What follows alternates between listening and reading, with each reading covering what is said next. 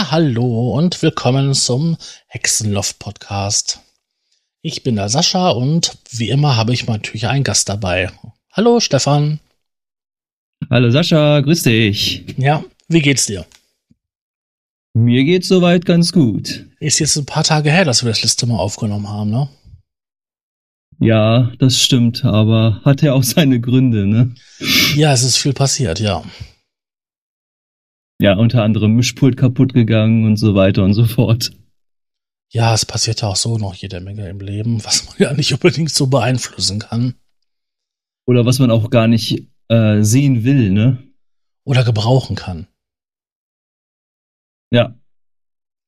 Ähm, wir hatten uns im Vorfeld ja ein paar Gedanken gemacht über Themen, die wir halt so gerne besprechen möchten. Und da haben wir uns jetzt darauf geeinigt, dass wir das Thema nehmen, Hardware einbinden, in die DAW. Das ist völlig korrekt. Wie sind denn da so deine Erfahrungen?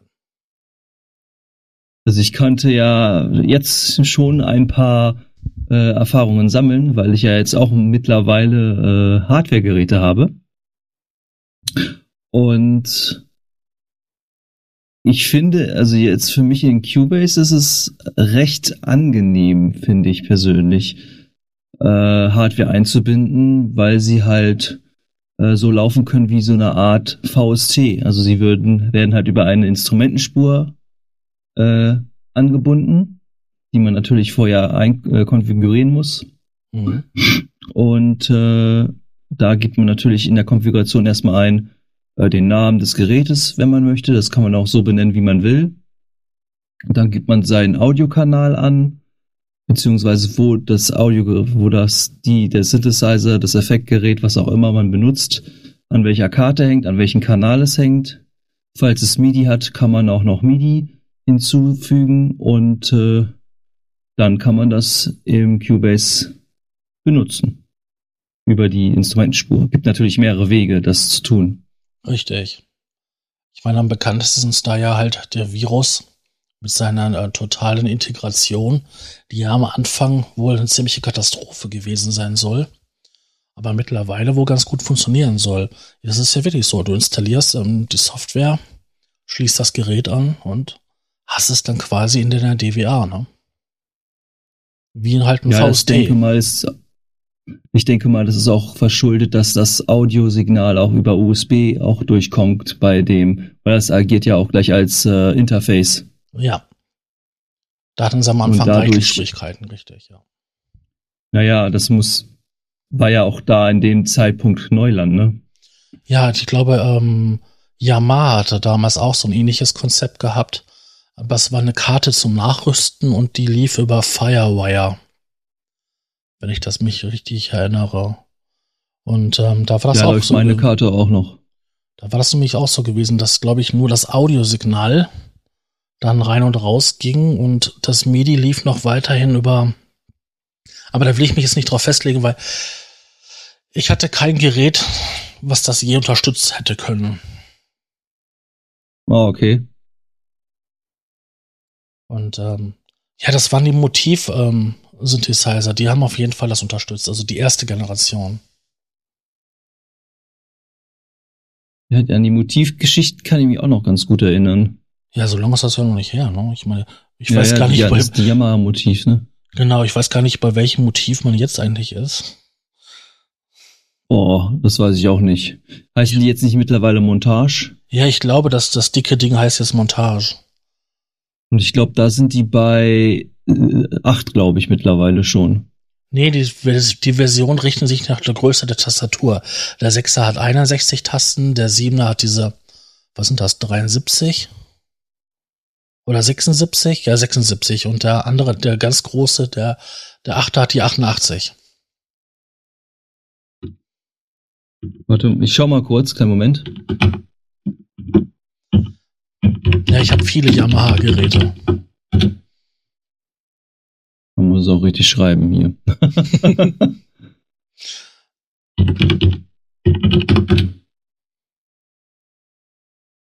so.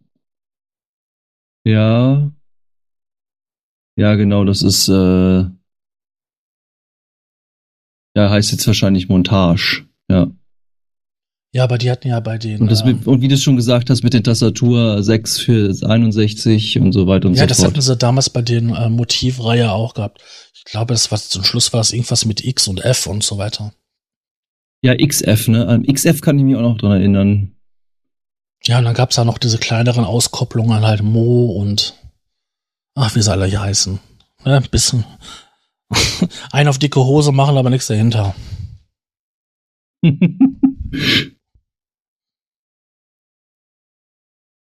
Ja, das waren diese. Ähm, auf jeden Fall, da konnte man das auch schon machen. Ich habe jetzt bis jetzt keinen kennengelernt, der das wirklich mal so genutzt hat. Ich glaube so, dass man die das Audiosignal digital rausgeführt hat. Das haben wohl viele gemacht, aber ich habe jetzt selber habe ich jetzt so keinen kennengelernt, der das gemacht hat.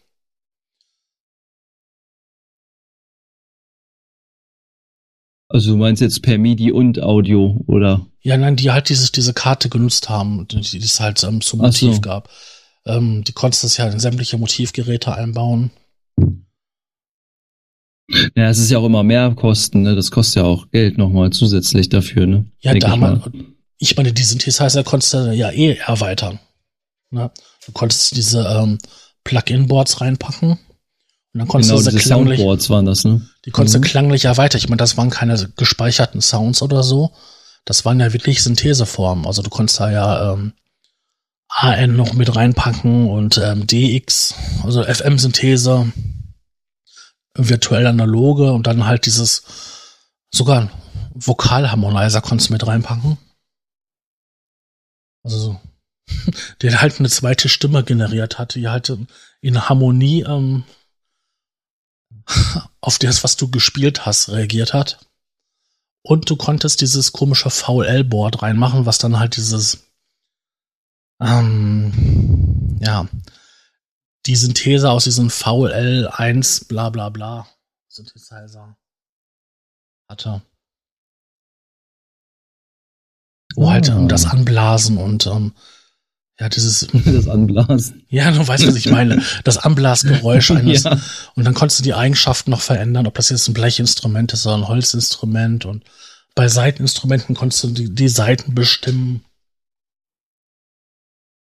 eigentlich schon sehr flexibel, wenn man sich das so überlegt, was du damit dann schon machen konntest. Ne? Ja, aber das war halt nur, so glaube ich, konntest. ich glaube, das war nur bei der ersten Motivreihe, dass du diese Karten einbauen konntest. Die wurden ja noch entwickelt, entwickelt für den ähm, CS CS6R oder so. Auf jeden Fall für, für so einen Techno-Synthesizer, da konnte man die auch schon einsetzen und dann noch bei diesem MU100 System oder so. So genau weiß ich das nicht mehr. Das ist schon richtig lange her, ne? Also sind wir. Ah, ich sehe gerade, es gibt, es gibt, ich sehe gerade, es gibt noch die Motivserie anscheinend. Die gibt es noch. Ja, die gibt's noch. Ja, die gibt's noch zu kaufen. Ja, zu kaufen. Mal Regel. Ja. Ja, geschenkt bestimmt nicht. Nee, das nicht, nein. Zum Download verfügbar. Also meine Erfahrungen sind, abgesehen jetzt von diesem Exkurs, was halt Tolles bei Yamaha gibt, ähm, ja, die Synthesizer so allgemein einfügen, also sprich halt ähm, ein Audioport. Wenn es da fertige Templates gibt, wo du quasi diese Steuerung der Oberfläche ähm, hast. ja, du, mein, du meinst die, die grafische Steu du meinst du, du meinst die grafische Steuerung über CC, MIDI CC. Ja, wenn das, wenn du das hast, also mhm. dass die ganzen MIDI-Controller zugewiesen sind, dass du dann auch da die Automatisation machen kannst, das ist dann relativ einfach. Ja, wie, wie gesagt, du weißt die MIDI-Kanäle zu, du weißt halt die Audiospuren zu, das Audio-Interface und die Ein- und Ausgänge. Mhm dann läuft das. Super, ohne Probleme. Schwieriger wird's, wenn du es nicht hast, weil dann musst du es selber machen. Also ich muss ehrlich sagen, dass ich es sogar äh, selber mache, weil es einfach ähm, präziser ist, weil MIDI hat ja nur 127 Steps. Ne? Mhm. Und wenn du einen Filter bewegst jetzt bei deinem Synthesizer, das hat ja nicht nur 127 Steps, weil das würde dann ziemlich schlecht klingen. Ja, kommt drauf an, was Und, für einer ähm, das ist, ne? Naja, klar. Also bei dem Moog ist es natürlich schon so, dass es dann ne, ziemlich fein auflösen auch alles ist. Ja, da werden auch Und mehrere MIDI-Kanäle verwendet. Ja, ja, aber guck mal, 256 ist trotzdem noch wenig. Und wenn du den aber in Echtzeit bewegst, den Cut-Off, das ist viel, viel, trotzdem noch viel, viel feiner, als wenn du das per MIDI-Steps machst. Da ja, deswegen gibt's doch Sprünge. dieses, dieses andere Protokoll, was doch auf MIDI aufbaut. Du meinst aber nicht NPRN oder Doch, das mal an. Das genau. meinst du nicht. das hat da wesentlich mehr Auflösung. Verwendet ja auch, glaube ich, vier, Mi- vier MIDI-Kanäle.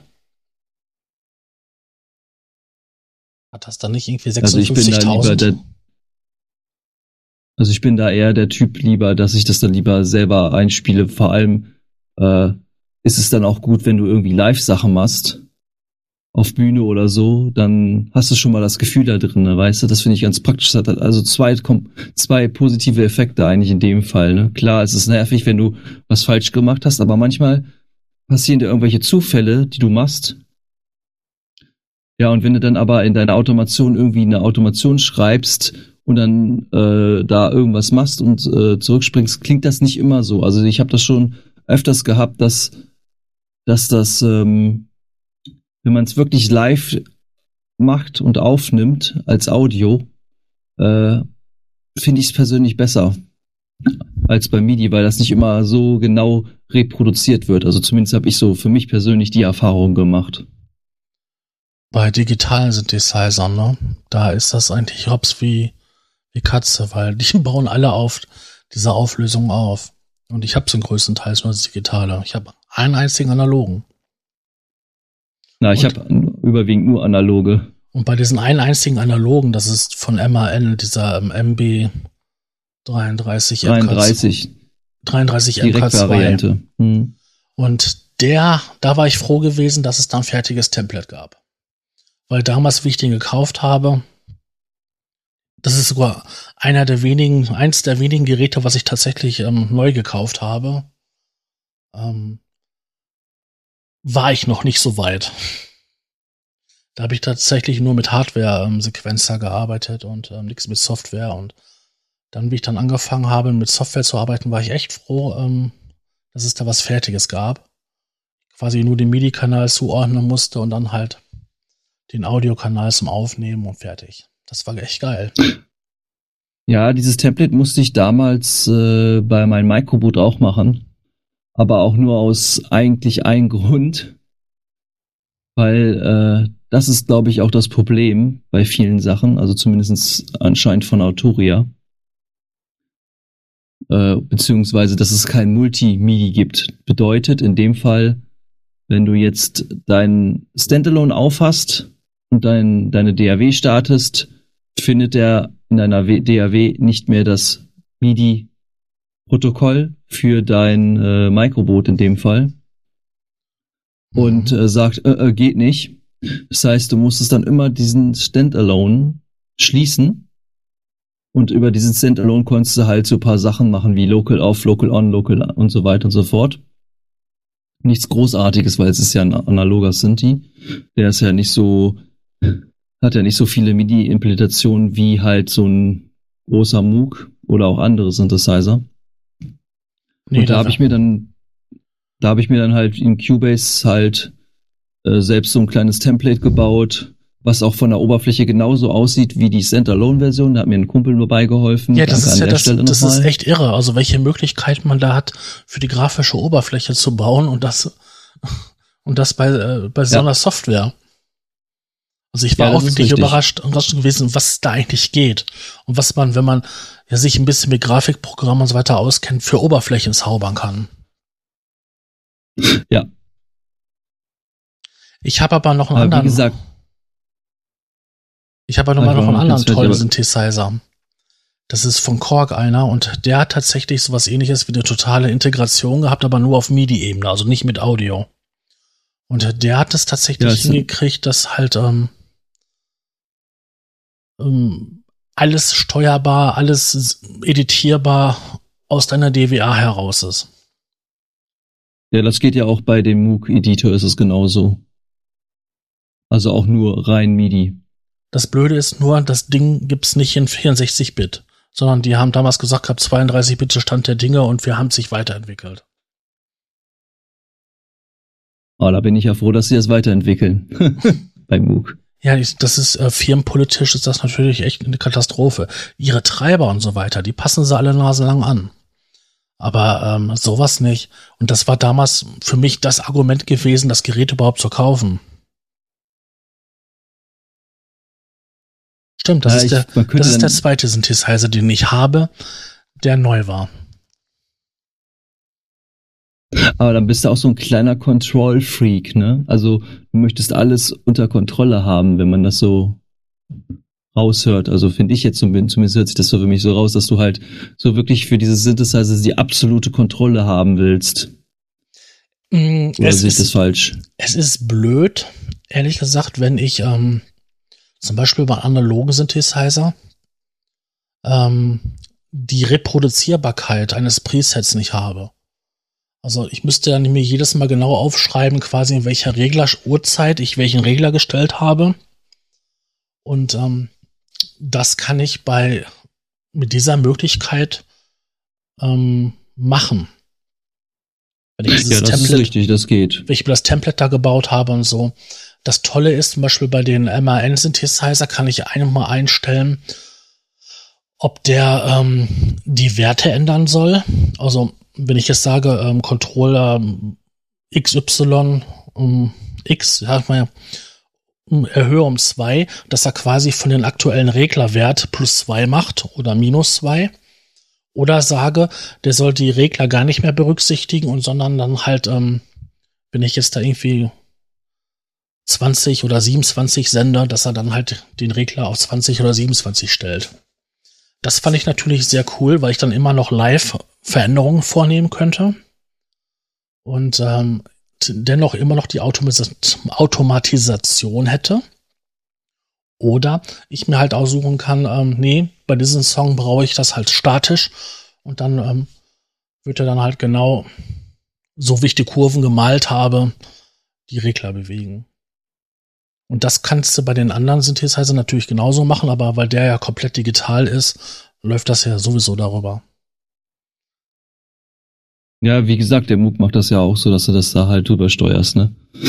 äh, so, aber ich habe auch schon öfters das Problem gehabt, dass ich dann was geladen habe und das hat sich dann komplett ganz anders angehört und das ist wieder so eine Sache, wo ich sage, boah, nee, will ich nicht. Dann will ich lieber selbst die Kontrolle haben und wenn da irgendwie was, äh, wenn es dann vielleicht mehr reproduzierbar ist, ja, mein Gott, dann muss ich es halt in, mir in meinen Kopf setzen, so gleich recorden und dann hast es aber auch. Ja, gut. Das stimmt. Aber was ich also so, so mache ich es. So mache ich es, weil ich finde das einfach viel in dieser Emotion, weil du bist gerade zum Beispiel, du hast gerade was, ich hatte dir ja was geschickt, ne? Mhm. Weißt du ja, was ich dir geschickt hatte oder per WhatsApp. Und das habe ich auch einfach frei Hand gemacht. Da habe ich nicht diese Software gemacht, weil das, das würde mich in meiner Kreativität in diesem Moment total stören und einfach nur behindern. Es ist zwar praktisch, dass ich es dann wieder reproduzieren könnte, wenn ich wollte. Ne? Aber du musst dann wieder so viele Einstellungen machen und dann wieder zurückklicken musst dann irgendwelche Automationen wieder ausmachen und, und anmachen und bi und bla und blub. Und der weiß nicht, da vergeht dann wieder so der, so der, pardon, der Spaß so ein bisschen. Deswegen finde ich es gar nicht mal so schlecht, wenn, wenn man nicht so die Kontrolle hat.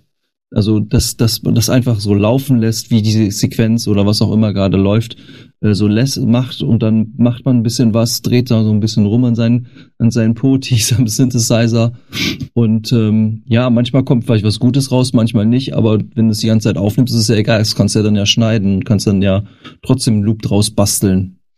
Ja. Und so mache ich das mittlerweile. Das, so kann man arbeiten. Ich, das ist für Ideenfindung, finde ich, eine super Sache. Also ich habe ganz oft, ja. oft verwendet, dass ich dann sogar nur einfach ein um, ganz dummes, einfaches Klavier-Preset genommen habe und darauf rumgeklimpert habe und dann versucht habe, eine Melodie zu ja, finden, erarbeiten und dann später erst hingegangen bin, halt den krassen Ober-Ober-Sound gebastelt, gesucht. Manchmal ist weniger mehr. Ja, das ist richtig. Und ich denke, ähm, nichts ist so inspirierender wie Limitierungen. Und das ist ja in dem Fall, wenn du, wenn du nicht diesen Editor hast, ist es ja eine Limitierung. Ja, ich meine jetzt nur so, dass ich den Editor bei ähm, den MAN-Synthesizer, der war ja im Endeffekt nur ein originaler Nachbau der Oberfläche vom, von den Rack-Gerät. Ja. Ja. Da gab es halt nicht mehr oder weniger, sondern wenn ich den Regler bewegt habe, hat sich quasi der Kontrollwert im Synthesizer verändert. Ähm, da ist es jetzt nicht so irgendwie großartig ausschlaggebend. Wo das mehr war, war das gewesen bei diesen Korg-Synthesizer und ähm, was ich da so gut fand für mich, das war gewesen, wenn ich jetzt einen Sound hatte, wo ich gesagt habe, ja, der ist gut oder so, aber ich will jetzt mal eben schnell einen anderen haben. Dann konnte ich dort einfach eine neue Soundbank laden und äh, musste nicht erst die DWA beenden, dann den Editor aufmachen, dann die Soundbank rüberspielen, den Editor wieder zumachen, die DWA wieder hochfahren, sondern das konnte ich alles aus, aus diesem VST-Plugin heraus machen. Und das war natürlich wirklich eine Erleichterung, wenn ich da einfach so die Presets ähm, austauschen konnte oder einfach eine neue, neue Bank reinpacken konnte.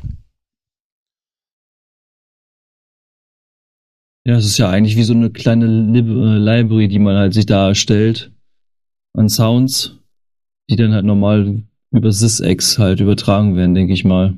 Genau. Und da hat sich halt die Firma MIDI Quest, glaube ich, ein ganz fantastisches Produkt rausgebracht.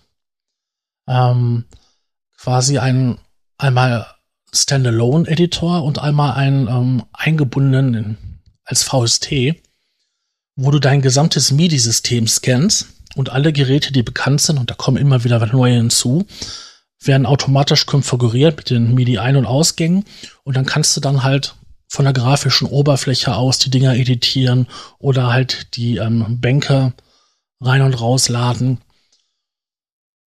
Das fand ich natürlich auch geil. Das war nämlich so das Konzept, was damals dieses MIDI-Quest hatte. Weil das MIDI-Quest gibt's ja noch. Ja, aber Heute nicht, noch. nicht mehr für den PC. Doch. Nein, MidiQuest wird nur noch für den äh MidiQuest 11. Ich habe hier die Seite auf. Ach, dann ist, ist das. Gut, ich meinte das andere System, was damals bei Apple dabei war. Oh, wie hieß das denn noch? Sounddriver. Sounddriver. Das könnte durchaus möglich sein, aber das ist auch also wenn ich das hier so sehe, ähm, mehrere Optionen für deine Hard MIDI-Hardware. Da sind irgendwie 700 MIDI-Devices mit abgebildet. Ja, die werden immer weiter erweitert. Also da sind alte Schätze bei ja. und neuere Sachen. Du kannst natürlich auch selber Geräte ja. basteln. Ja, also es ist ja so, auch so, ich meine, man hat in, natürlich den Luxus, das darf man nicht vergessen, man hat den Luxus in Cubase, dass man sich wirklich die Templates selber bauen kann. Ja. Ich könnte mir vorstellen, dass, dass man das bei FL Studios auch noch irgendwie hinbekommt, aber bei anderen DAWs, da wird's dann schon schwieriger. Ich weiß gar nicht, ob das viel, einige oder viele DWAs überhaupt diese Möglichkeit bieten. Also wenn ich mir überlege, wenn ich jetzt so ein, so ein Parametermonster wie so ein FM-Synthesizer habe, also diesen was ist das? TG 77 oder so, der wirklich über x Seiten und Parameterweise, tonnenweise Parameter hat. Ähm, ich weiß nicht, ob ich das unbedingt selber alles editieren möchte und dann mir selber so ein Template dafür basteln. Weil wenn ich mir die, die MIDI-Dokumentation dazu anschaue, dann wird mir schlecht. Und es gibt ja noch, noch schlimmere, diesen ähm, FS1R oder so, der ein 8-OP ähm, FM-Synthesizer ist, der hat ja wesentlich mehr Parameter. Es gibt ja noch andere Synthesizer, ja, die ja total krass sind, was Parameter angeht. Überleg dir mal hier so ein adjektiver Synthesizer, wo du äh, 512 ähm, Bänder hast, wo du bei jedem Band quasi einen eigenständigen Part hast mit Vorverstärker, äh, also VCA, VCF, die ganzen Hüllkurven und so. Wie viele Parameter das sind. Ja, da kommen einige dazu. Man, es gibt ja das ist dann natürlich Vorteil, wenn man sich auf das Minimalste beschränkt, wie du schon sagst, ne? Ja.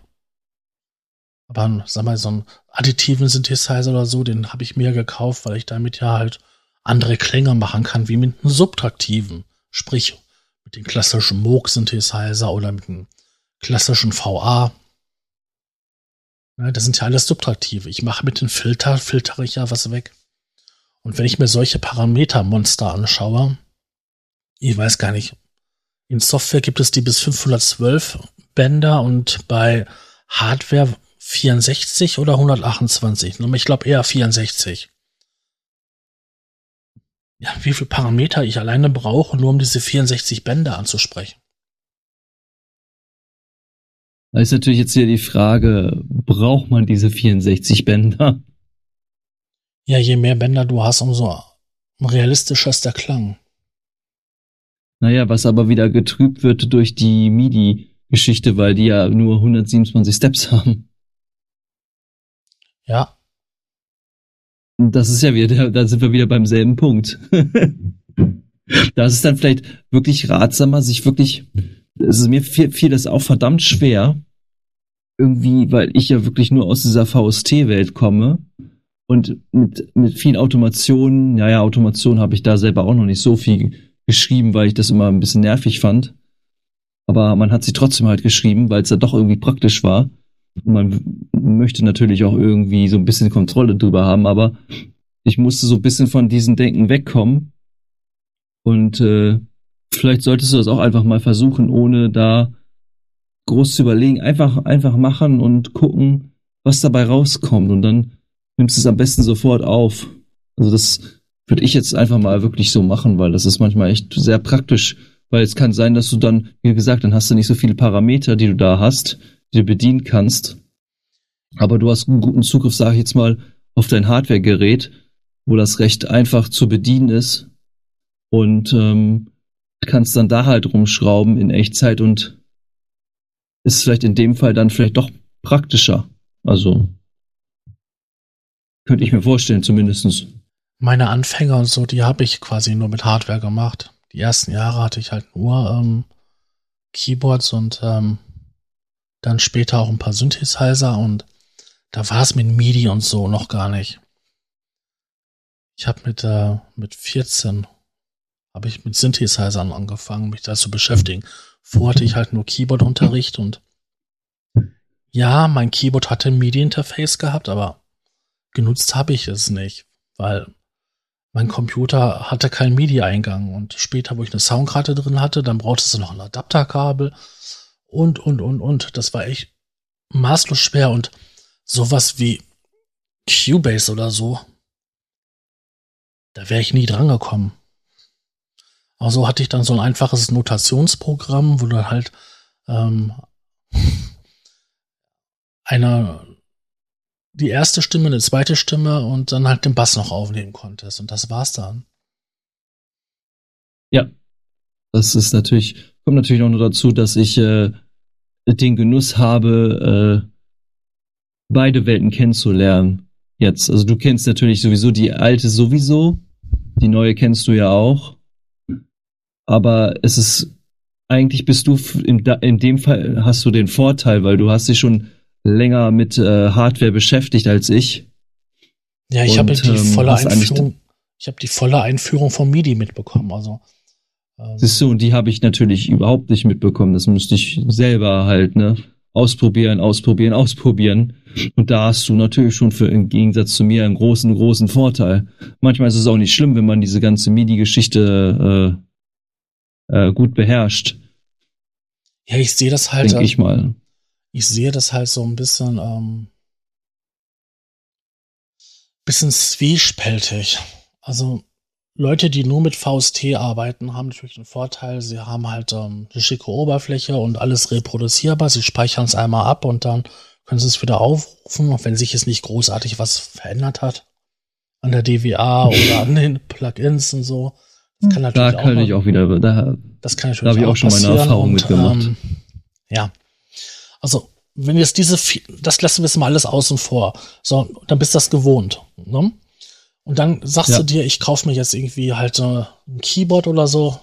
So, das schließe per USB an, da brauchst du über MIDI auch noch keine Gedanken machen.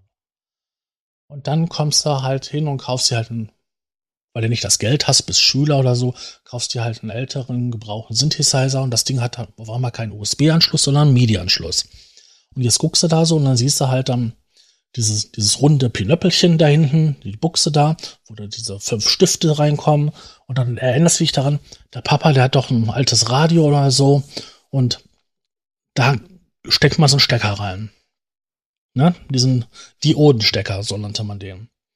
Und dann konnte man damit halt auch den Ton.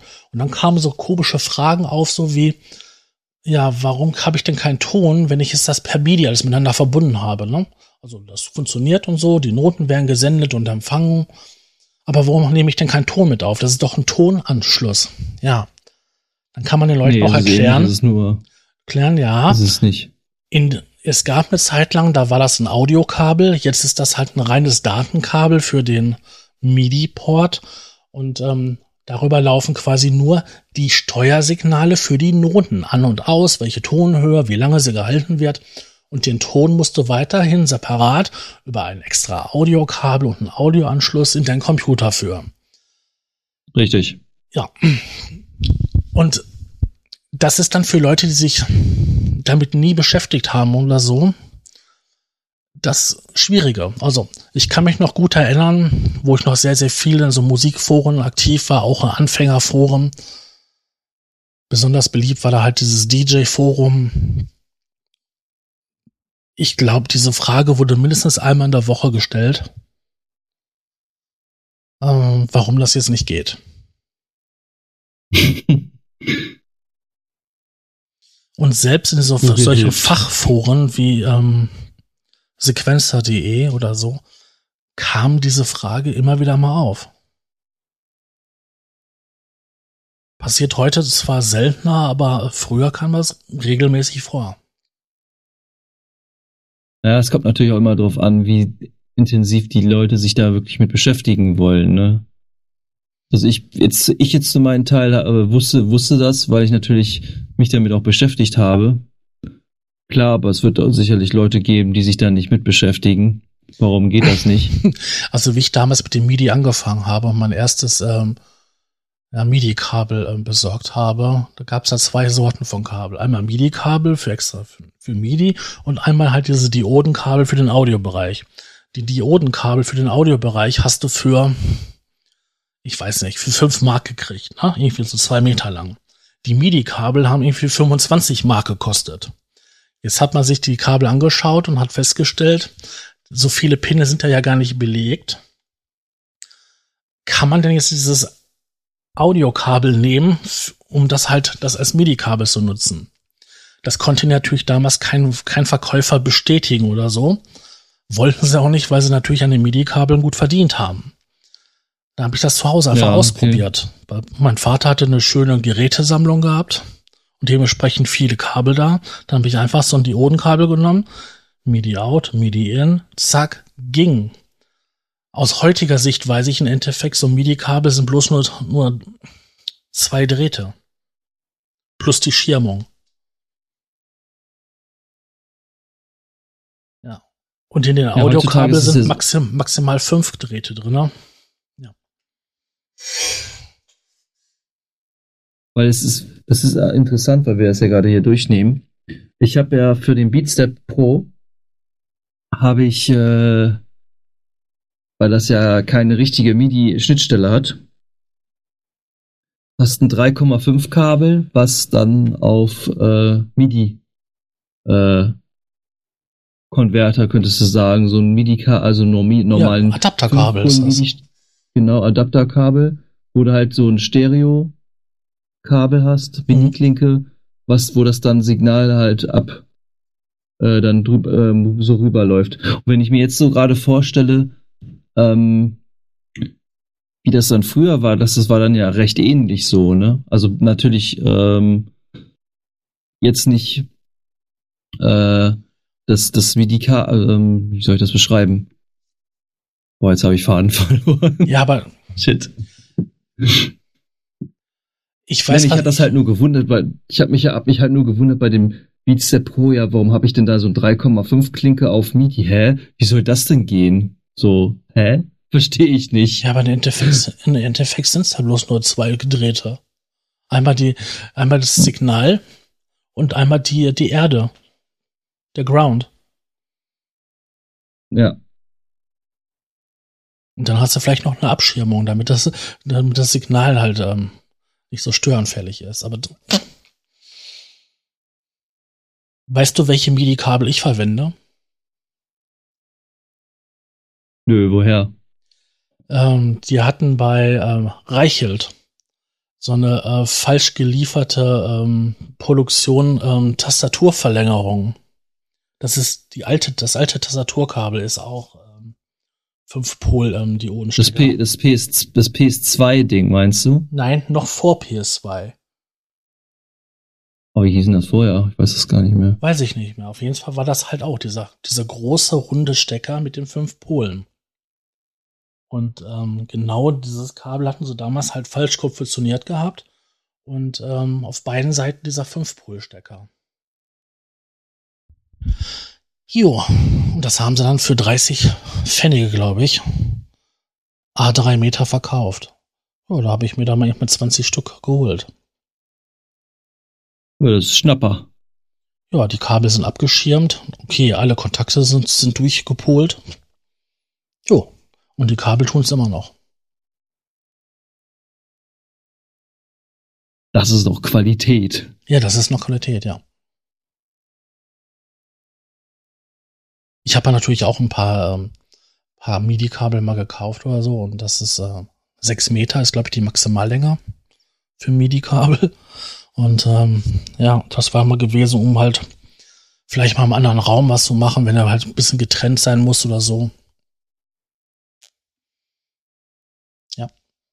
Aber ansonsten habe ich dann keine MIDI-Kabel mehr gekauft.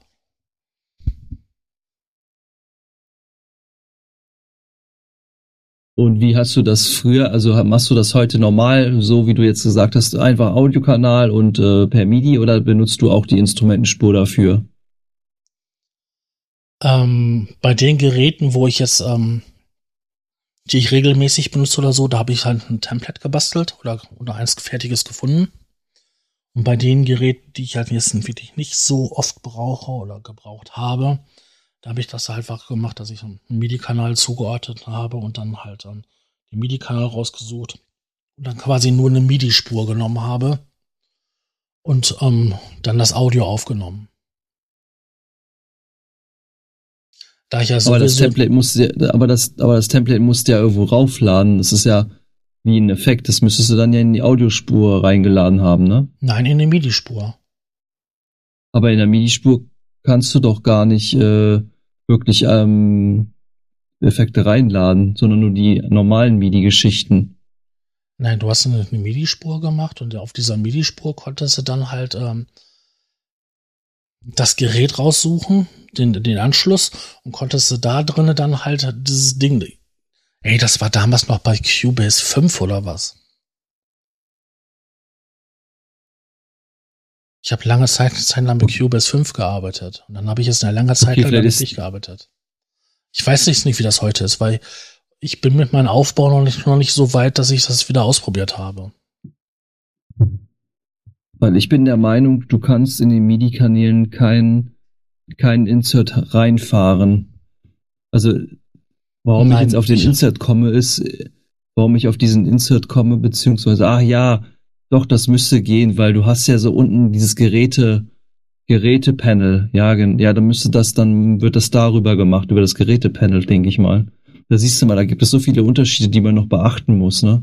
Weil es ist nämlich bei dem MOOC ist es zum Beispiel so, bei den Plugin-Variante, damit du diese grafische Oberfläche hast, musst du den in Audio-Insert reinpacken, damit du sie ansteuern kannst ähm, sozusagen als Effekt. Mhm.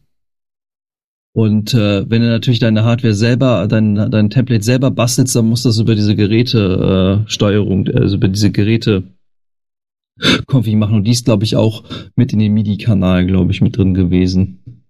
Ich glaube, so war das, ja. Ich glaube, so ist das Ja, gewesen. musstest, ich musste den MIDI-Kanal nehmen, damit ich auch die MIDI-Events aufgenommen habe. Ja, das ist ja, das ist sowieso klar. Dass Ja, du die. MIDI-Events aufnehmen musstest. Nee, ich rede jetzt von den Template vom Sinne von der MIDI-Kontrollsteuerung mäßig, Ja, dass du das- halt das- das Ding, grafische das hatte ich Oberfläche da. hast. Das hatte ich da rein, da reingeladen. Also wie gesagt, also ich habe seit Cubase 5 habe ich da nichts mehr gemacht gehabt. Und seit ein paar Jahren Ah, ja okay, sowieso ja, dann- nichts. Da wird das über die Gerätesteuer, über diese Geräte-Dings da, wie heißt das dann, Geräte, irgendwie so, Ge- Gerätekanalzug oder ich weiß nicht, wie der genau heißt jetzt. Darüber Nee, ich kann das nicht nachgucken, weil ich eine andere DWA Ja, ja. offen habe. Ja, ich kann jetzt auch gerade nicht nachgucken, weil ich habe doch die auch auf. Nee, aber ich müsste ich gleich noch nachher noch mal schauen, aber ich meine, das wäre so gewesen. Ich meine, wobei das ist, es äh, auch bei, wobei ich den Microboot ja immer als Instrumentenspur gemacht habe und da konnte ich auch das mit dem Gerätebedienfeld, genau, Gerätebedienfeld heißt das, ähm, konnte ich in, den, in, äh, in der Instrumentenspur mit automatisch mit hinzufügen. So hatte ich dann ein, einfach ähm, wie normales VST, MIDI und Audio, Mhm. alles in einer Spur drin, ohne dass du noch eine Audiospur anlegen musst und MIDI halt. nee, bei mir war es immer gewesen, eine MIDI und eine Audiospur. Wo ich halt das Audio reingeroutet wurde. Dann hast du meinetwegen da noch ein paar Effekte draufgelegt. Na, da ist dann aber das Problem, dass du, da ist dann aber das Problem, dass wenn du Pech hast, dass du äh, Audio-Latenz-Probleme bekommst, ne? Dafür je gibt es nachdem, ja wie groß die- dein Projekt ist. Dafür gab, gab es ja den Auto, automatischen äh, Latenzausgleich. Ja, das ist richtig. Aber ähm, das wird funktioniert nämlich nur dieser automatische Latenzausgleich, wenn du diese äh, Instrumentenspur benutzt. Zumindest in Cubase 9 ist das so und 8 ist das so. Damals ging das noch ganz gut ohne. Ja, die werden da wahrscheinlich auch viel gemacht haben. Also du kannst natürlich, klar, wenn du jetzt dein, äh, dein Hardware-Instrument ähm, eingebunden hast, hast du natürlich so ein kleines Bedienfeld, wo du deine zeitliche Einstellungen von Latenzverzögerung konntest du da einstellen, aber du kannst es halt auch einstellen, ähm, ausgleichen lassen automatisch. Und dann gibt es ja für die Effektsektion äh, eine extra äh, Berechnung für die Latenzausgleich, wie lange das Signal braucht, bis es bei dir wieder zurückkommt mit Return, Send und Return. Ja, das ist in dem Das Fall, ja. das war ja in dem Fall gewesen, wenn ich jetzt halt eine Spur, die ich rekordet habe oder halt ähm, im Rechner erzeuge, rausgeroutet habe, draußen mit einem Effekt, Hardware-Effektgerät bearbeitet habe Ja, und wieder ja. zurück, Davon und wieder ich ja. zurückgeroutet habe. Da musstest du dann natürlich extra nochmal einen Latenzausgleich haben. Richtig, und das ist ja auch nur bei den Effektgeräten äh, der Fall, dass du das da halt einstellen kannst. Denn da muss ich auch noch mal gucken, wie, das, wie ich das dann bei mir mache, weil ich weiß ja, mein Xenophon, der ist ja im Moment zurzeit in der Reparatur, äh, den wollte ich auch noch so ein bisschen als Effektgerät zusätzlich noch nutzen, weil der Kauf dir eine recht coole analoge Distortion. Kauf dir Weil der eine richtig coole-. Ja, nee, also der tut das ja auch. Also alte Sampler werden dir hinterhergeschmissen. Kauf dir so einen alten Analog, hier so einen alten ähm, Yamaha A3000 oder so. Die Dinger, die kriegst du für unter 20 Euro mit stellenweise. Der braucht ja auch keinen Speicher oder so, keine Festplatte drinne. Und ähm, du wirst feststellen, das ist das ultimative Effektgerät. Du wirst kein besseres für das Geld kriegen. Vor allen Dingen, das Ding ist ja voll steuerbar.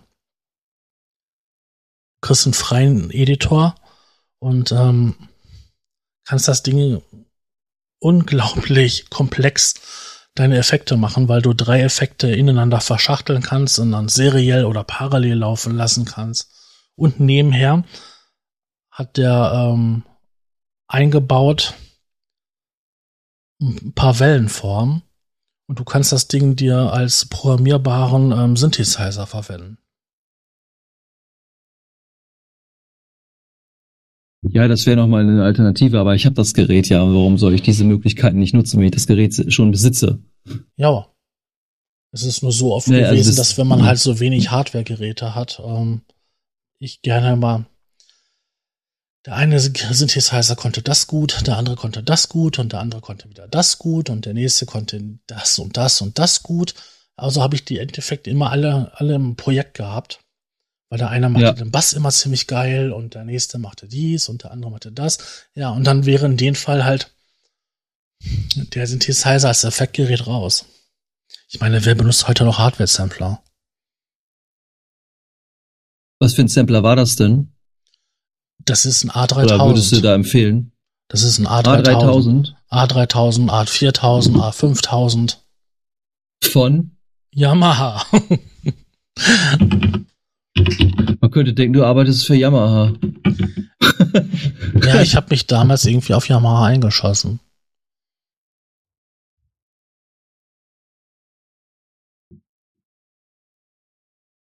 Das Komische war, gebraucht waren die Sachen immer schweinebillig. Gucke gerade mal.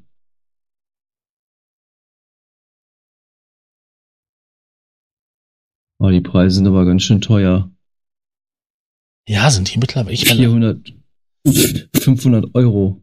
nee, das ist doch nicht, das kann doch gar nicht sein. Wer arbeitet denn heute Doch, noch doch Hardware? selber.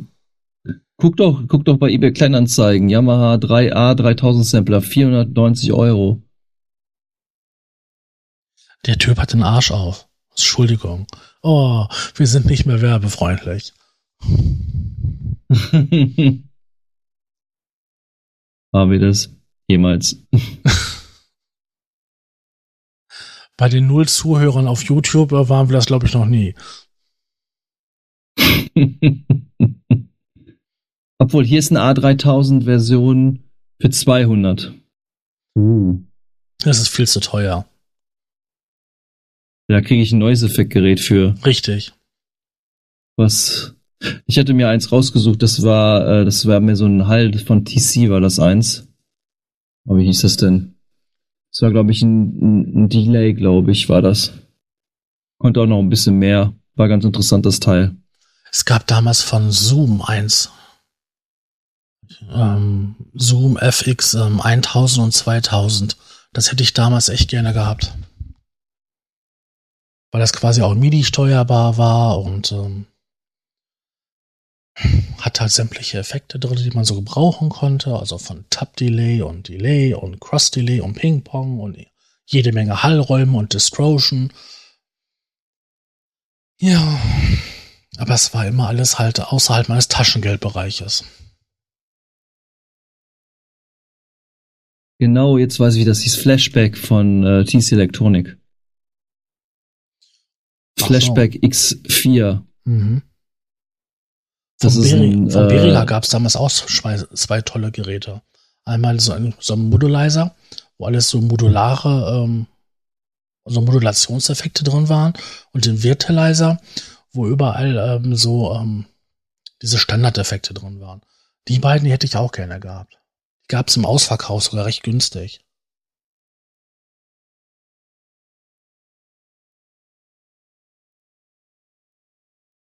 Also das Flashback fand ich recht interessant. So als auch vom Preis her ist es noch, also ist es noch recht, naja, okay, es kostet zwar auch schon seine 200, glaube ich. Aber So. kannst auch damit recht viel machen. So viele ähm, Analog-Freaks und so, die setzen ja auch viele Pedale ein, ne? Ja, das ist so ein, eigentlich ist es so ein, das ist eigentlich ein Gitarreneffekt-Pedal, ist Mhm. das mehr. Das ist aber etwas Größeres, wo du halt verschiedene Geschichten machen kannst, ne? Ja, das machen viele. Also wenn ich so diese ähm, Modular-Meetings und so weiter oder Log-Meetings so verfolge oder so, da sieht man immer wieder eigentlich überall diese Pedale auf dem Tisch stehen. Was mich dabei stört, ist halt, dass es nicht, nicht MIDI konfigurierbar ist. Weil ich denke mir immer so, wenn ich da so ein Set hab, abhabe und dann irgendwas Geiles gemacht habe und ich gehe jetzt ins Bett, weil ich jetzt schlafen muss und dann irgendwie zwei Tage später und dann habe ich schon Staub gewischt gehabt und dann sind alle Regler verstellt und dann will ich daran weiterarbeiten, dann passt nichts mehr. Das würde mir mit dem Delay nicht passieren, weil das hat MIDI und USB. aber es ist wie gesagt nur ein Delay. Nur ein Delay ist das. Ja, ist mein Favorit ist ja immer noch, mein Favorit ist ja immer noch das Analog-Delay von Moog, aber das ist zu teuer. Ja, das ist wirklich so teuer. Aber sehr geil, leider. Ja, irgendwie ähm, bei analoger Hardware, es ist der Klang. Aber die Ja. Sachen sind immer total schwierig zu integrieren in deiner DWA.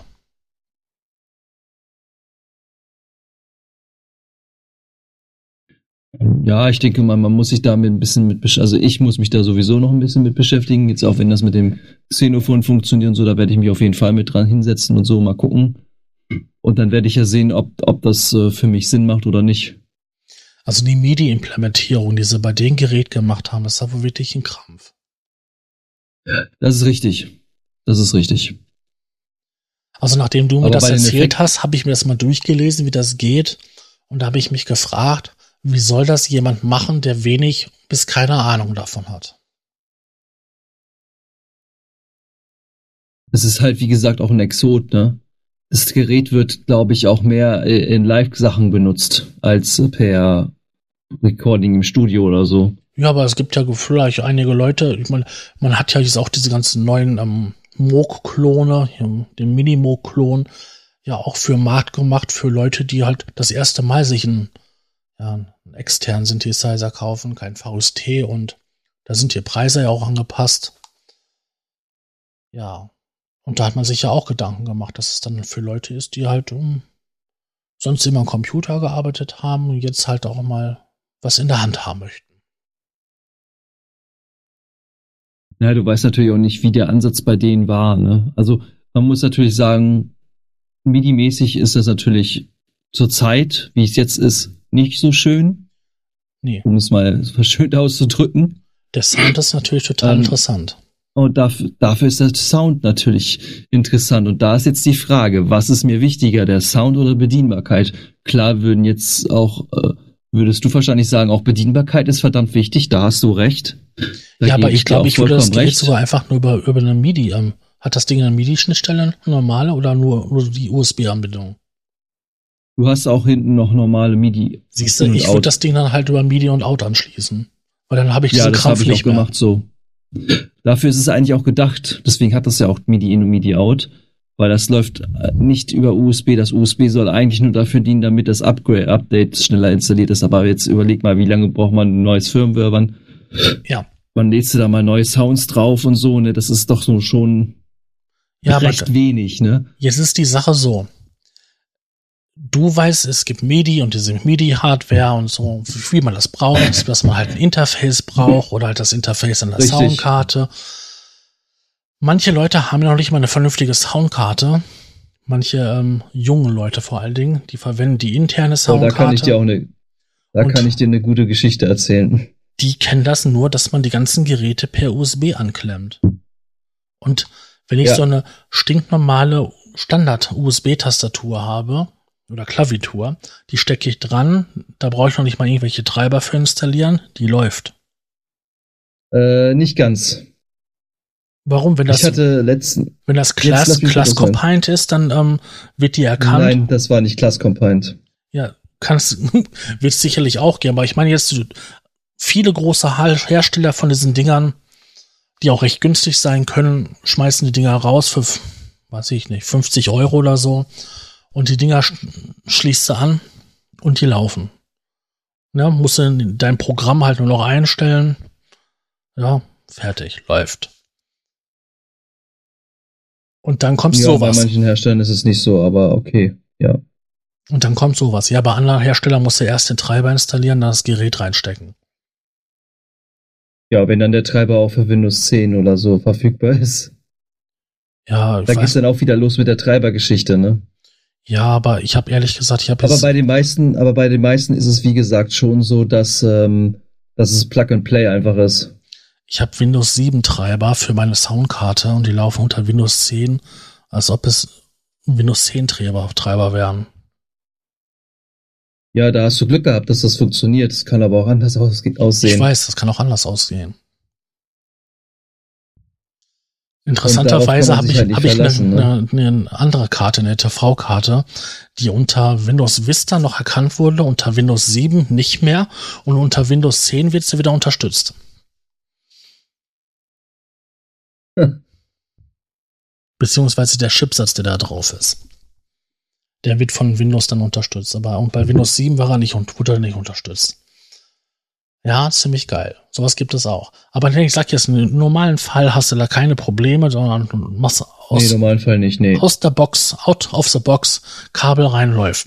Und dann kommt dann halt so ein exotischer Synthesizer, wo du dann erstmal sowas machen musst. Gut, man könnte dann halt sagen, ja, verwende nicht USB, verwende das MIDI-Teil, das geht dann super, aber das muss dann erstmal wissen. Und wenn ich mir den, den Markt angucke äh, von ähm, hochwertigen MIDI-Interfaces, da sah es ja bis vor kurzem jetzt ziemlich schlecht aus. Da gab es ja nur noch ein paar Hersteller, zwei Stück, die ähm, große MIDI-Interface gemacht haben, aber ganz viele, die halt so kleine gemacht haben, ne? Mit ein Ports, mit zwei Ports. Ja. Da war ja schon vier Ports oder fünf Ports, war ja schon wirklich sehr, sehr viel. Aber was soll ich damit, wenn ich dann 20 Synthesizer zu Hause stehen habe? Ja, ähm, wie viel USB-Interface soll, soll, ich mir an den Rechner hängen? An MIDI zudem hast du bei USB, zudem hast du bei USB immer mindestens 5 Millisekunden Latenz. Das kommt auch noch dazu. Ja, aber ich, du musst ja die MIDI-Interfaces ja irgendwie am Rechner kriegen. Ja? Richtig. Früher hast du die Dinger per serielle Schnittstelle angeschlossen, manche sogar per Parallele, aber die meisten per serielle Schnittstelle. Dann später wurde das umgestellt, alles auf USB. So, und dann hast du die Dinger halt per USB angeschlossen. Aber wenn du jetzt 20 Synthesizer zu Hause hast, dann brauchst du mindestens zwei Achter und ein Vierer. Ja. So, dann kaufst du anstatt den, den einen Vierer. Anstatt den einen Vierer kaufst du dann sowieso sofort einen Achter, weil ich kaufe mir sowieso bald neue Synthesizer. Aber jetzt gibt es ja auch wieder ja, eine, eine Firma, weiß. die halt das, die so ein Netzwerk anbietet. Ja, wo ich mir halt. Ähm, also bei meinem MIDI, Entschuldigung, dass ich unterbreche ständig. Äh, also bei meinem Interface, ich habe es von iConnectivity und das kann auch über ähm, über äh, Internet Ethernet-Kabel laufen. Das geht auch. Ja, es gibt auch mittlerweile die welche, die so quasi über so ein Netzwerk ähm, aufstockbar sind. Da habe ich dann quasi nur noch ja. ein, eine große Einheit kaufe ich mir und dann kaufe ich mir quasi nur noch so Client-Einheiten, wo ich dann halt ähm, Ein- und Ausgänge habe, um halt das Netzwerk zu erweitern, um mehr Ein- und Ausgänge. Ja. Aber als ich vor zwei Jahren ein neues Media-Interface gesucht habe, vor allen Dingen Achter, da gab es nichts Vernünftiges, nichts Billiges. Da gab es nur welche für 200 Euro. Und ehrlich gesagt, für jemand, der hin und wieder mal an seinen Computer umklimpert mal was machen will, ist es natürlich zu teuer. Ist das, ist viel zu teuer. zu teuer, eindeutig. Ja. Weil die 200 Euro kann ich auch besser in irgendwas anderes stecken. Ja, das stimmt. Na, und irgendwie so mit so Kinderspielchen wie mit einem Interface, was zwei Ein- und Ausgänge hat, brauchst du ja nicht ankommen. Das ist Spielzeug. Und dann ist ja immer noch die Frage, ne? Gut, wenn es Class Compiled ist, dann läuft es, aber wenn nicht, dann hast du halt das Treiberproblem. Und das gleiche Problem habe ja, ich ja. Zum Glück, ja, meins ist zum Glück Class Compliant. Ja, wobei das ja auch wieder Vor- und Nachteile hat, aber dazu komme ich gleich.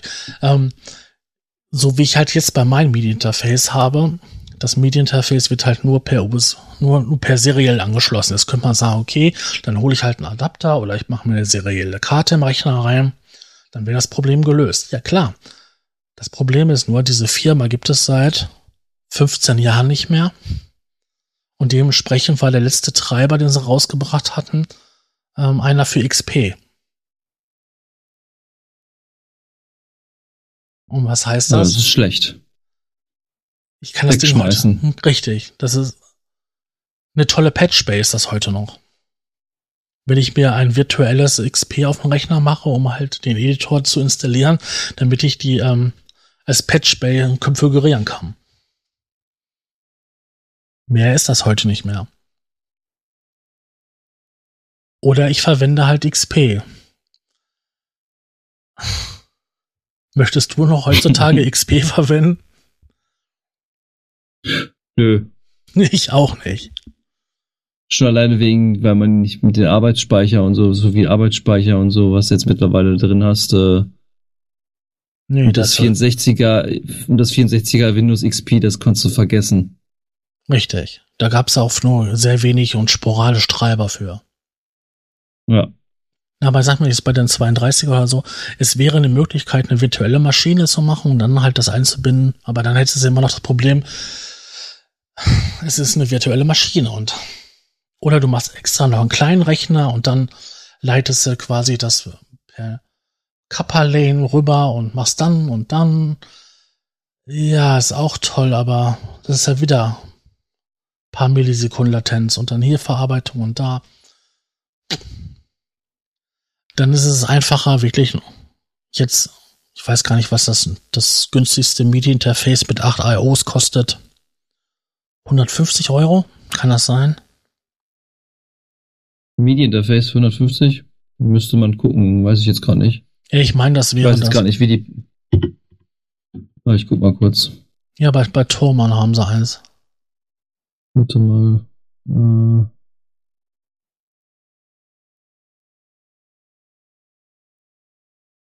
Unter welche Kategorie läuft denn das gerade? Weiß ich nicht, schreib einfach MIDI-Interface.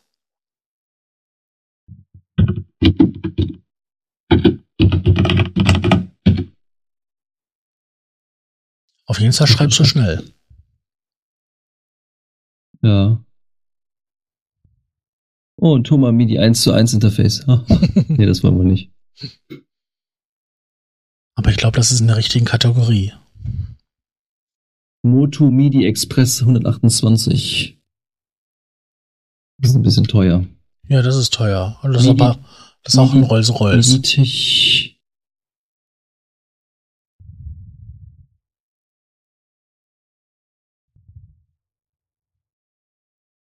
Ist ein Vierfacher für 55? Nee, ein Achter. Warte mal. Ein Achter war das. Mhm. Relevanz. Macht einfach nach Preis sortiert und dann einfach absteigend. Ja. Hm. Günstige zuerst. Ohne Mackie Serial für 10 Euro. Cool.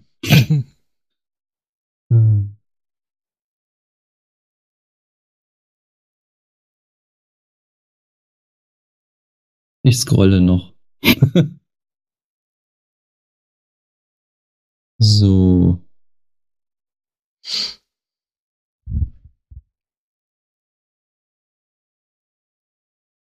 Zweier. Zweimal zwei. Zweimal zwei. Das hat vier, glaube ich. Das hat auch vier. Von diesen kleinen Einser, wie du schon sagst, haben sie echt viele, gibt es echt viele von den Dingern. Ja, es ist voll krass.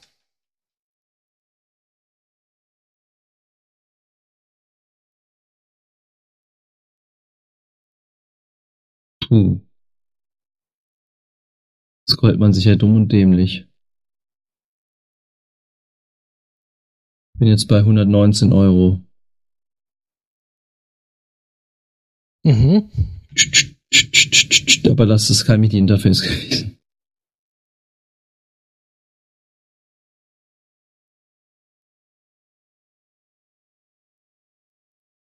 Na, ist jetzt auch Quatsch, jetzt hier zu suchen. Das macht, glaube ich, hier auch keinen Sinn gerade. Nee, also das, was du meinst, finde ich jetzt gerade nicht. Ist auch jetzt nicht so schlimm. Also wenn du den Link hast, kannst du mal raussuchen. Kannst mir den mal schicken. Ja, ich hatte dir das mal vor einiger Zeit geschickt. Dass du noch gesagt hast, oh, USB 3. Stimmt, da war irgendwas, aber wo hast du mir das geschickt? Über WhatsApp oder Face? Ich, ich würde sagen Facebook. Mal, guck mal Verlauf in Facebook. So, liebe Freunde, jetzt unter, jetzt habt ihr kleine Unterhaltung. Du erzählst uns jetzt eine Geschichte, ne? Würde ich sagen. Ich suche jetzt hier weiter. du erzählst eine Geschichte. Also ich monologisiere, das habe ich die, das habe ich die letzten Folge schon gemacht. habe ich voll den Monolog gehalten. Nach 30 Minuten wusste ich nicht mehr, was ich sagen sollte. Hast aber nicht den Kork-Monolog benutzt, ne? Nein.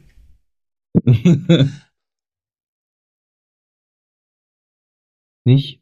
Warum? Nein.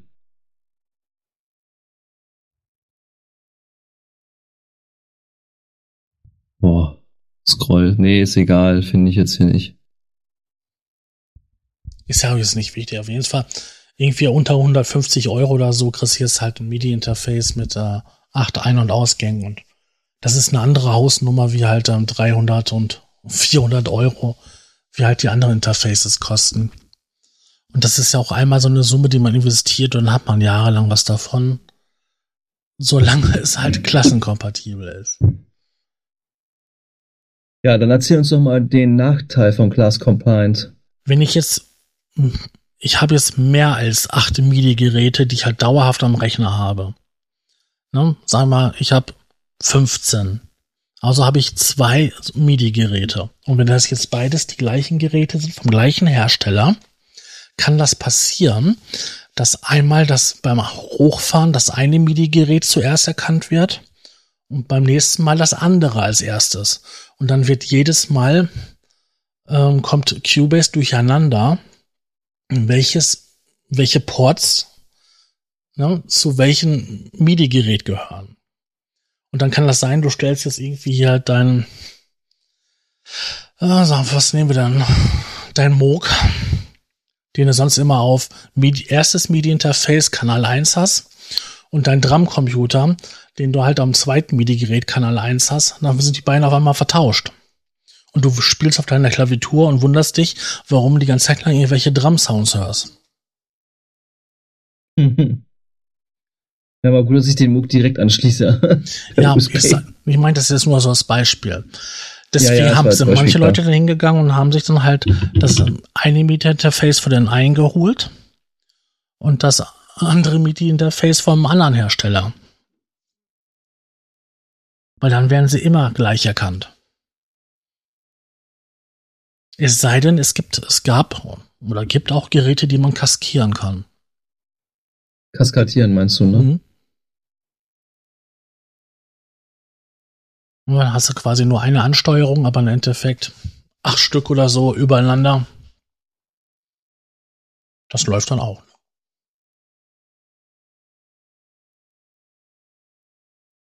Oh, so viel Texte hier. ich ich finde es nicht bei den ganzen. Mit Suche auch nicht. So, das ein Mini wäre geworden. Nee. das ist egal. Lange Zeit lang hatte ich halt ein MIDI-Interface halt von ähm, ESI, glaube ich, das ist ein deutscher Vertrieb oder so, favorisiert. Ja, ESI auch, sagt mir auch was. Die haben auch super Boxen und dann halt auch ja, super Boxen für ihren Preis. Also sind günstig. Aber dennoch, dennoch gut. Und ähm, ja, hatten dann auch Soundkarten, auch günstig und auch gut. Und auch MIDI-Interfaces. Und die hätten auch halt auch einen Achter. Das Problem ist nur halt, das Vierer kriegst du ohne Probleme. Das Achter kriegst du nicht mehr. Oh, das ist wieder schlecht.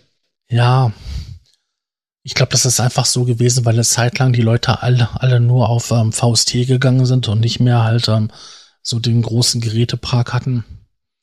Und Leute, die professionell Musik machen, die einen Gerätepark haben, die haben auch das Geld, um halt für 300 Euro MIDI-Interface zu kaufen. Ja, wobei ich natürlich auch sagen muss, dass es diese, diese kleinen MIDI-Geräte, die es so jetzt gibt, so auch von Roland und so, ja, ist zwar schön, aber ich würde mir sowas nicht kaufen. Du meinst die Interfaces oder meinst du die? Nee, ich meine diese ganze Boutique-Serie, die es da so gibt. Die haben ja jetzt diese ganzen Klone von, von SH1 und Moog und nee, nicht 303 oder was weiß ich, was sie da noch alles haben. Ja, wollen wir äh, so sagen. sozusagen neu auf, neu, sozusagen neu aufgelegt in diese kleine Boutique-Serie und da sind die Knöpfe ja sowas von klein. Hm, nee. Das wäre mir, das wär mir zu blöd.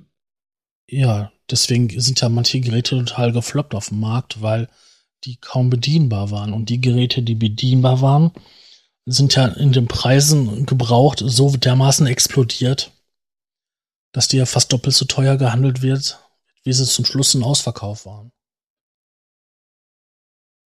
Ja, bei denen ist es aber, glaube ich, ein anderer Ansatz, dass sie so klein sind. Da geht es, glaube ich, eher darum, dass sie klein sind, transportabel sind und du sie überall mit hinnehmen kannst. Ja. Das denke ich auch. Und, Vor allen äh, Dingen ist das auch schön, dass halt die Leute, die unbedingt eine 303 wollen und ganz nah an den Sound sein wollen, sich endlich eine 303 leisten können, die auch so aussieht wie eine 303. Das ist nochmal ein Argument, das ist nochmal ein Argument, aber Bei ja. mir wäre es ja eher gewesen die 808 oder die 909. ja, die gibt's doch, glaube ich, auch. Ja, die gibt es auch, ja. Ja. Die gibt es auch. Und jetzt haben natürlich auch noch ein paar andere Geräte. Also ich denke mal, die werden ihr gesamtes altes Portfolio an Geräten, die irgendwie ja, halbwegs gut die verkauft werden- wurden, die werden sie als Boutique auflegen. Ja, wie wollen sie nochmal Geld machen? Also eine 303 wird sicher kommen, da bin ich ganz sicher, da glaube ich auch. Eine 303 gab's doch schon. Ja, es gab diese TB, diese, diese äh, in der Aria-Serie. Nein, hieß die dann, das war TB, ich glaube, das, das 03, Ding, glaube das ich. Ding, das gab's doch schon. Die hatten eine 909, eine 303 rausgebracht und jetzt haben sie rausgebracht eine 808 und noch ein paar andere, also diesen SH101 und den D50 als D, ähm, Den, D0, 05. den D05. Genau. Wobei ich das bei diesem, diesem Gerät echt nicht verstehe, weil außer dass da sämtliche ähm, Soundkarten dabei sind, ist das eins zu eins die alte Hardware. Und jetzt ehrlich, man- mal ganz ehrlich, die emulieren einen digitalen Synthesizer, den sie da in der 80er oder späten 80er rausgebracht haben. Dass sie davor die ganzen Geräte, die analogen, die heute irgendwelche Mondpreise haben, noch mal raushauen. Das kann ich- ich ja noch verstehen. Für die Leute, die gerne den Sound hätten, ne, von Jupiter und Ah, ich sehe gerade, Entschuldigung, dass ich unterbreche, die TB03, doch, die TB03 haben sie rausgebracht, aber sie haben da vorher noch eine, eine andere rausgebracht. Ja, von der gehabt. Das Aria-Serie, dieses mit diesem Touch, ja, dieses mit dem Touchpad, das meinte ich. ja, hatte die das fand ich ja fürchterlich. Die TB, ja, es ist auch schrecklich. Fand Also- ich auch scheiße. Also optisch eine Katastrophe, soundmäßig ähm, nicht, aber optisch eine Katastrophe.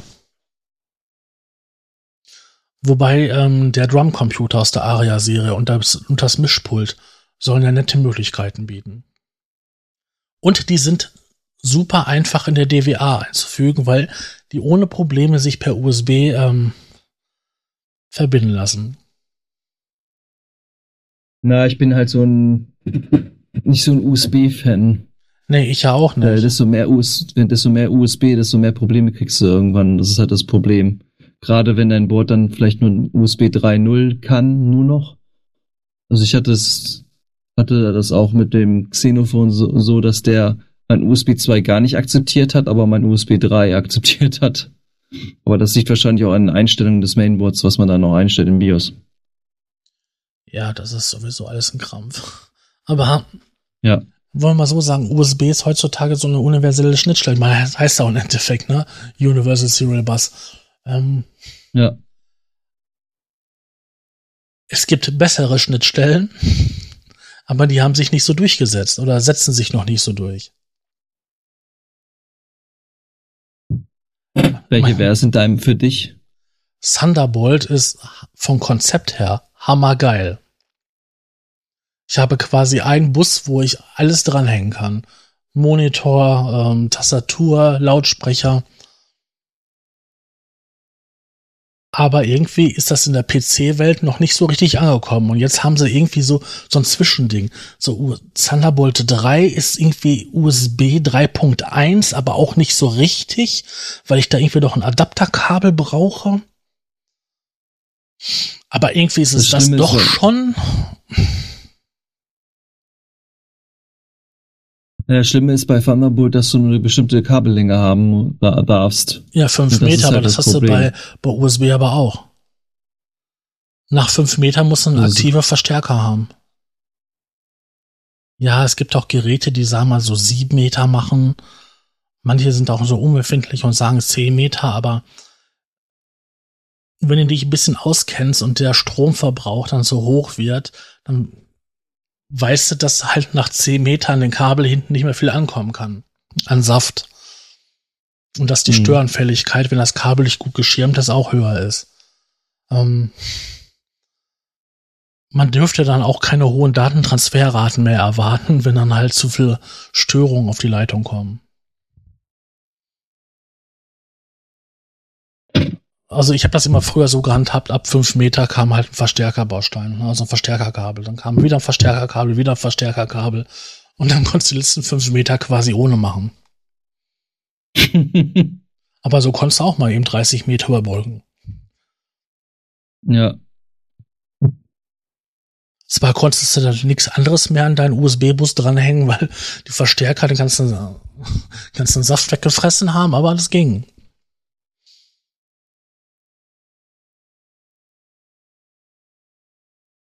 Nein, aber es ist so, wenn das vernünftig gemacht ist, dann ist das mit USB echt kein Problem. Aber wenn ich mir manche Sachen so anschaue, manche Lösungen, vor allen Dingen, wenn du dann so Hardware und Software zusammen am Laufen kriegen willst, das wird echt schwierig. Ja, das ist, ist schon eine schwierige Geschichte. Da, haben sicherlich auch die Programmierer schwer zu kämpfen. Das hatte auch, das gab's auf der Superbooth, gab's ähm, äh, einen, der hat das auch erklär, so erklärt, dass das halt recht schwierig ist. Halt, die haben sich das einfacher vorgestellt, die Ingenieure und, und, und, und Techniker da. Aber es war halt ein ziemlicher großer Krampf, halt das so zu realisieren, dass das alles über USB läuft, das Audio so wie auch das MIDI und so. Ja, ich wollte mal so sagen, das war ja schon irgendwie Krampf gewesen, dass MIDI erstmal überhaupt erfunden wurde oder eingeführt wurde. Weil vorher hat ja jeder Hersteller sein eigenes Süppchen gekocht. Ne, mit diesen komischen Sync-Kabeln und ja. Hast du nicht gesehen und äh, irgendwann mal ähm, tauchte dann halt, ich weiß gar nicht, wer der erste war, die MIDI-Schnittstelle auf und dann hat sich das doch irgendwie als Industriestandard durchgesetzt. Ich finde nur interessant, dass nach all den Jahren, ich weiß gar nicht, was sind das, ist 30 Jahre, 25 Jahre, sich dann noch nichts weiter getan hat. Dass wir immer noch auf so einer Asbach-uralten Standard, Asbach-uraltes Protokoll, ich meine, was sind 7-Bit-Auflösungen? Nicht viel. Nee, das sind halt diese berühmten 128 Steps beziehungsweise 127 Steps. Und das ganze Ding hat ja auch nur 127 Kanäle. Das liest hier gerade Dave Smith und Roland haben Medien erfunden. Ja, in Endeffekt war, in Wirklichkeit waren es mehr gewesen, aber das waren halt diejenigen gewesen, die halt am lautesten gebrüllt haben. Hm. Und irgendwie, ich mich wundert wirklich, dass es noch kein MIDI 2.0 gibt. Überleg mal, wie lange das schon da ist. Ja. Ich glaube, seit 82 gibt's MIDI. MIDI 1.0 wurde im August 1982 ge äh, gemacht. Das heißt, äh, 35 Jahre, ne? Ja. Schon heftig, ne? Das ist schon eine lange Zeit. Und es, geht, und es wird heute noch verwendet, also. Ja, es gibt in der es gibt in der Geschichte der ähm, elektronischen Datenverarbeitung wenig Sachen, die so lange Bestand haben. Überleg mal, wie oft das Internetprotokoll, das IP-Protokoll ähm, geupdatet wurde. Das haben wir mittlerweile schon in der Version 6.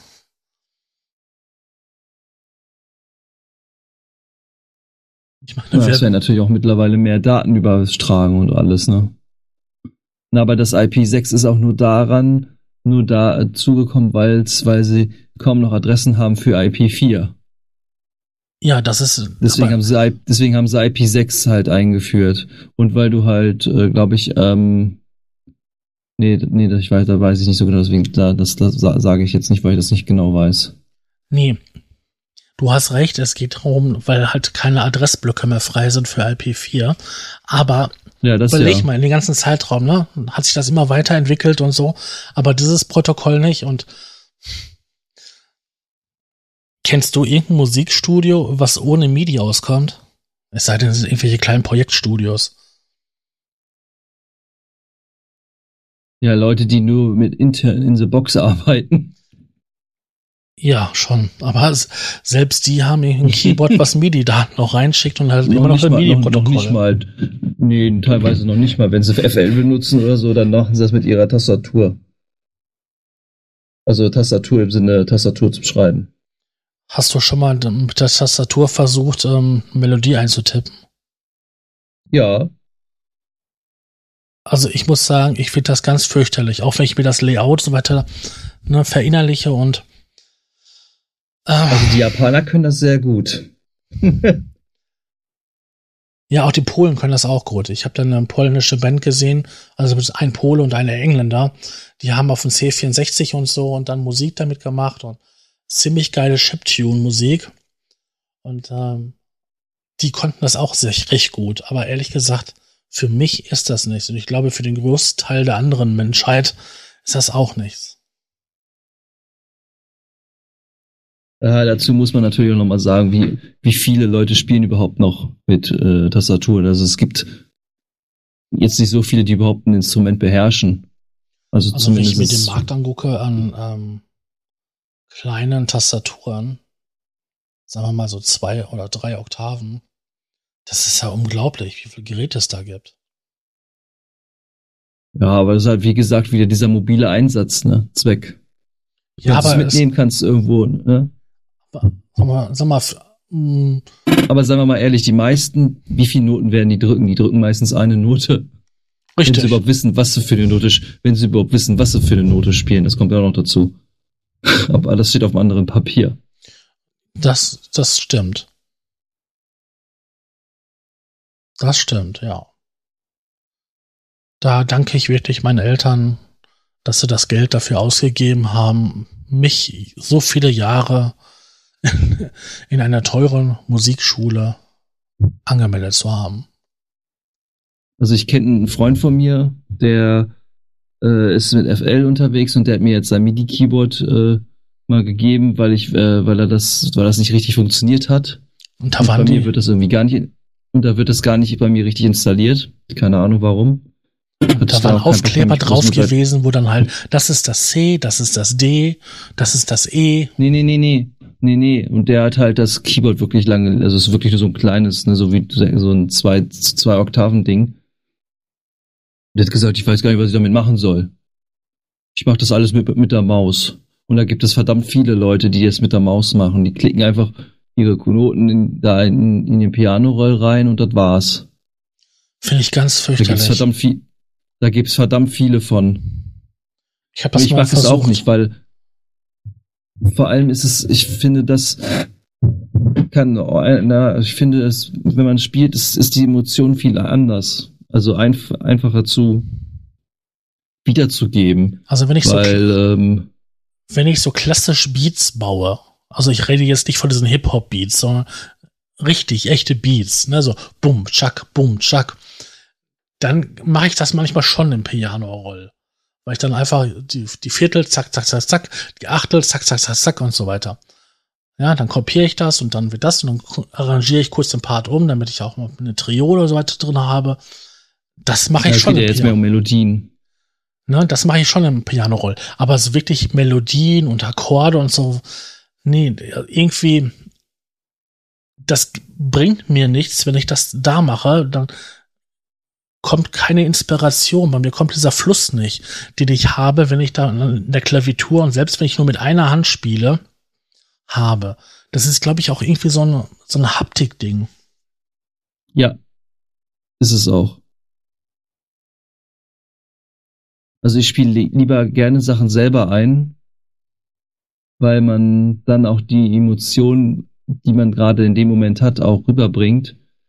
Ich merke das sehr oft, ähm, so, dass der halt, ich meine, ein Klavier spielst du nicht die ganze Zeit auf, äh, auf 100 Prozent im Sinne von Lautstärke jetzt auf 100, ja, ne, weiß. auf schön laut, ne? Mhm. Und aber ich habe viele Leute gesehen, die, die, die machen dann in ihren Pianorollen, machen sie die Note, die ist dann meistens immer 100 oder so, ne? Ja, standardmäßig. Warum ne? das dann so scheiße, ja genau, warum dann das so scheiße klingt, ne? Weil dann einfach diese Dynamik fehlt, weil man würde so, so ein Klavier nicht so spielen. Das ist genau wie mit Schlagzeug, wie du, dass es leicht versetzt ist oder so, ne, weil du, du würdest niemals wirklich zu 100% tight ja, spielen können. Und du das triffst auch nie immer Zeit, die gleiche Stelle auf dem Fell. Sag mal, ja, das geht so, gar nicht. Weil wir Schlagzeuger sind, ne? Sondern das ist mal hier und mal da und selbst diese kleinen Abweichungen von nur ein paar Zentimeter bewirken, dass der Ton ja anders ist und das macht dann halt viel aus. Das ist ja genauso bei, bei den Klavierspielen, wie du gerade sagtest, mit der Anschlaglautstärke. Ne? Ja. Einmal erwischte die Note mit, mit 100, dann das nächste Mal vielleicht nur mit 95, das nächste Mal mit 105 und schon passieren diese kleinen Variationen. Deswegen gibt es ja die Funktion Velocity Control. Ja. Dass die Keyboards halt die Lautstärke mit übertragen.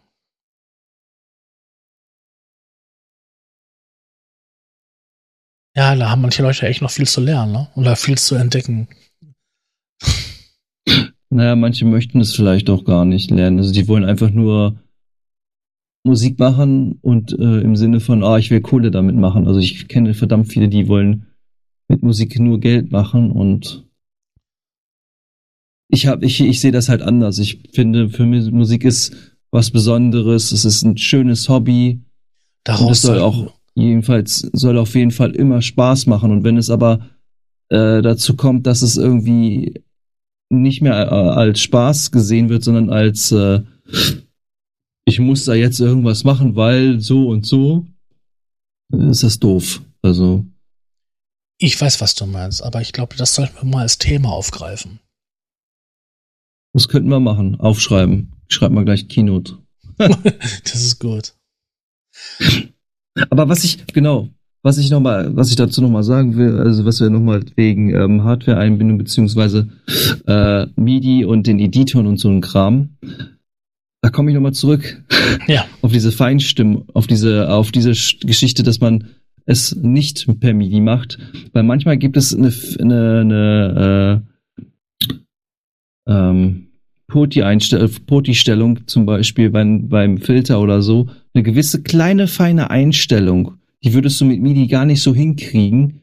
Und du kannst sie aber, weil du, weil du deine Hand ganz, ganz, ganz, ganz mini filigran bewegen kannst, so dass der Filter so auf einem bestimmten Punkt ist, hast du, kannst du da genau diesen Punkt treffen, was diesen Sound ausmacht. Und das finde ich total geil. Das wollte ich nochmal so zum als Abschluss äh, ja, nochmal sagen. Das ist aber auch nur bei analogen Geräten so. Bei sämtlichen virtuell analogen Synthesizern, die haben halt eine gewisse Auflösung bei den Controllern, ist das wieder anders. Das ist es ja gerade. Wenn ich sowieso die ganzen virtuellen analogen oder digitalen Synthesizer habe, da macht das echt kein großer Unterschied, ob ich die jetzt per MIDI steuere oder per Hand oder sowas. Wo das wirklich ein Unterschied ist, ist das beim Analogen. Und bei Analogen. Wo das ja noch krasser Analoge. ist, ist es, wenn du halt Modularsysteme hast. Das ist das ja, ja wirklich manchmal auch nur so, du furzt den Regler warm an. Und der reagiert anders, als wenn das ein kalter Furz gewesen wäre. Ja. Und das kannst du nicht steuern. Es gibt zwar verschiedene Versuche, dass es dann halt mit hochauflösenden Signalen äh, digital rausgeführt werden und dann hast du halt Wandler. Ja. Deswegen gleich aufnehmen. ich habe ja auch ein Modular. Ne? Also da ist es auch, da nehme ich sofort auf, weil ich weiß, ich kann, wenn ich da irgendwo was dran drehe, ich kann das nie wieder reproduzieren. Richtig. Nie wieder. Und das ist, je komplexer und dieses seitdem System... Hab, und, und seitdem mache ich das auch mit meiner Hardware, analogen Hardware so, weil es ist mittlerweile ein Gewöhnungseffekt, sage ich jetzt mal. Aber dieser Gewöhnungseffekt ist eigentlich in manchen Sachen vielleicht negativ zu sehen, aber in dem Fall ist es halt sehr positiv, finde ich persönlich, weil, weil dadurch lässt du los. Du mhm. lässt los und hast, hast wieder neue Augen, kannst deine Augen wieder neu aufmachen, beziehungsweise kannst wieder neue Sachen, neue Ideen halt äh, machen, auch wenn du vielleicht nur minimal irgendwie was geändert hast und schwupps hast du schon wieder eine neue Idee und das finde ich halt so faszinierend. Und dieser kreative Aspekt, den finde ich verdammt wichtig. Ja, es ist, das ist es. Bei sowas. Ne? So, Schönes Schlusswort. Das war das Wort zum Sonntag. Schönes ja. Schlusswort. Gut, dann würde ich mal sagen, wir machen jetzt Schluss. Ich bedanke mich recht herzlich für deinen Ich Beitrag. bedanke mich auch bei dir.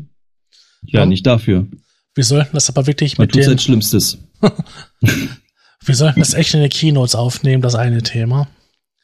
Kann man denn Ja. irgendwie Geld machen oder ist es irgendwie wichtig heutzutage Geld zu machen mit Musik?